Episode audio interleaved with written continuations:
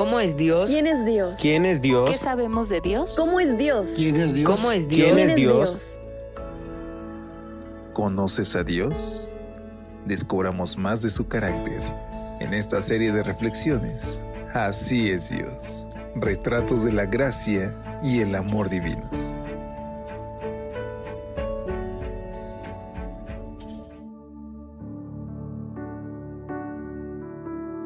Hola, hola, qué gusto saludarte, muy buenos días. ¿Cómo te encuentras hoy?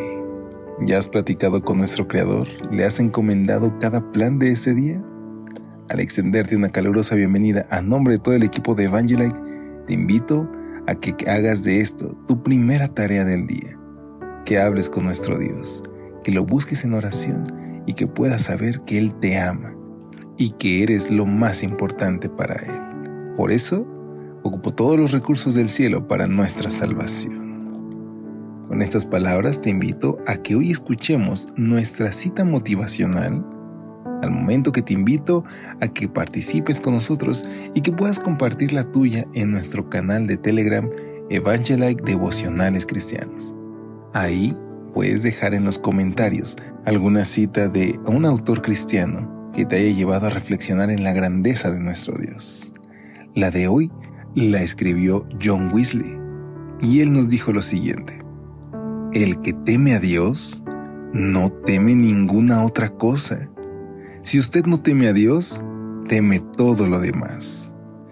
Y es que, queridos amigos, esta cita hace eco de las palabras que encontramos en la Biblia, porque en el amor perfecto no hay temor. Así que hoy sal confiado en que tu Padre que está en el cielo vela por ti. Y ahora sí, sin más, vayamos a nuestra reflexión de este 26 de febrero que lleva como título El Creador de la Fe.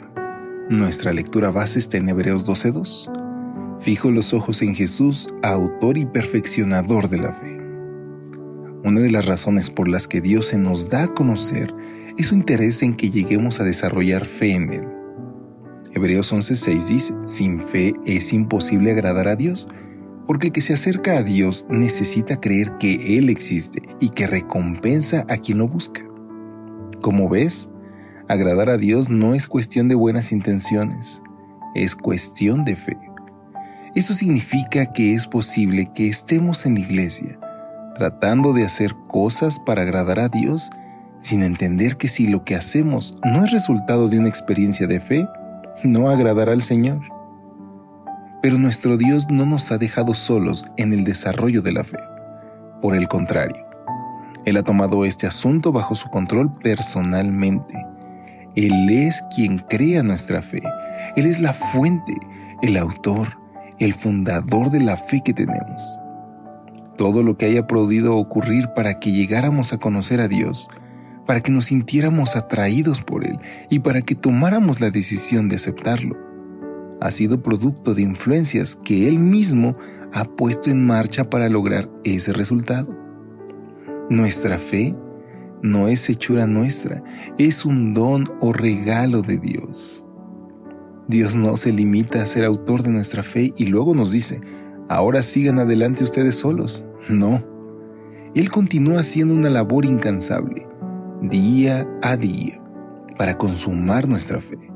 Él es quien la completa, quien la hace perfecta y madura, quien termina de pulirla. Él fortalece, renueva, mantiene, defiende, acrecienta nuestra fe. Dios sabe que después que lo aceptamos, llegan momentos a nuestras vidas que ponen a prueba nuestra entrega. ¿Qué hacer entonces? Para esos momentos precisamente creo la fe. Dios te invita a tener fe en Él y te ayuda a lograrlo. Esa fe es la que te mantendrá firme en medio de las tribulaciones, la que te unirá a la fuente de salud cuando estés enfermo, la que te permitirá saber que habrá pan en tu mesa cada día, la que te dará confianza en que tus hijos serán salvos, la que te dará la certeza de que tus pecados han sido perdonados y la que te llevará a entregarte en servicio a Dios y a su iglesia y a luchar por ser fiel hasta la muerte. Porque por fe andamos, dice 2 de Corintios 5:7, no por vista. Nuestros ojos, queridos amigos, están puestos en Jesús. Así que hoy, como dice un conocido corito, fija tus ojos en Cristo, tan llenos de gracia y amor, y lo terrenal sin valor será. A la luz del glorioso Señor, oremos. Querido Dios, hoy, como tus discípulos, Señor, te rogamos, aumenta nuestra fe. Ayúdanos a relacionarnos más contigo queremos ponerte en primer lugar. Te lo rogamos en el nombre de Jesús. Amén. Que Dios te bendiga. Pasa un muy lindo día. Hasta pronto.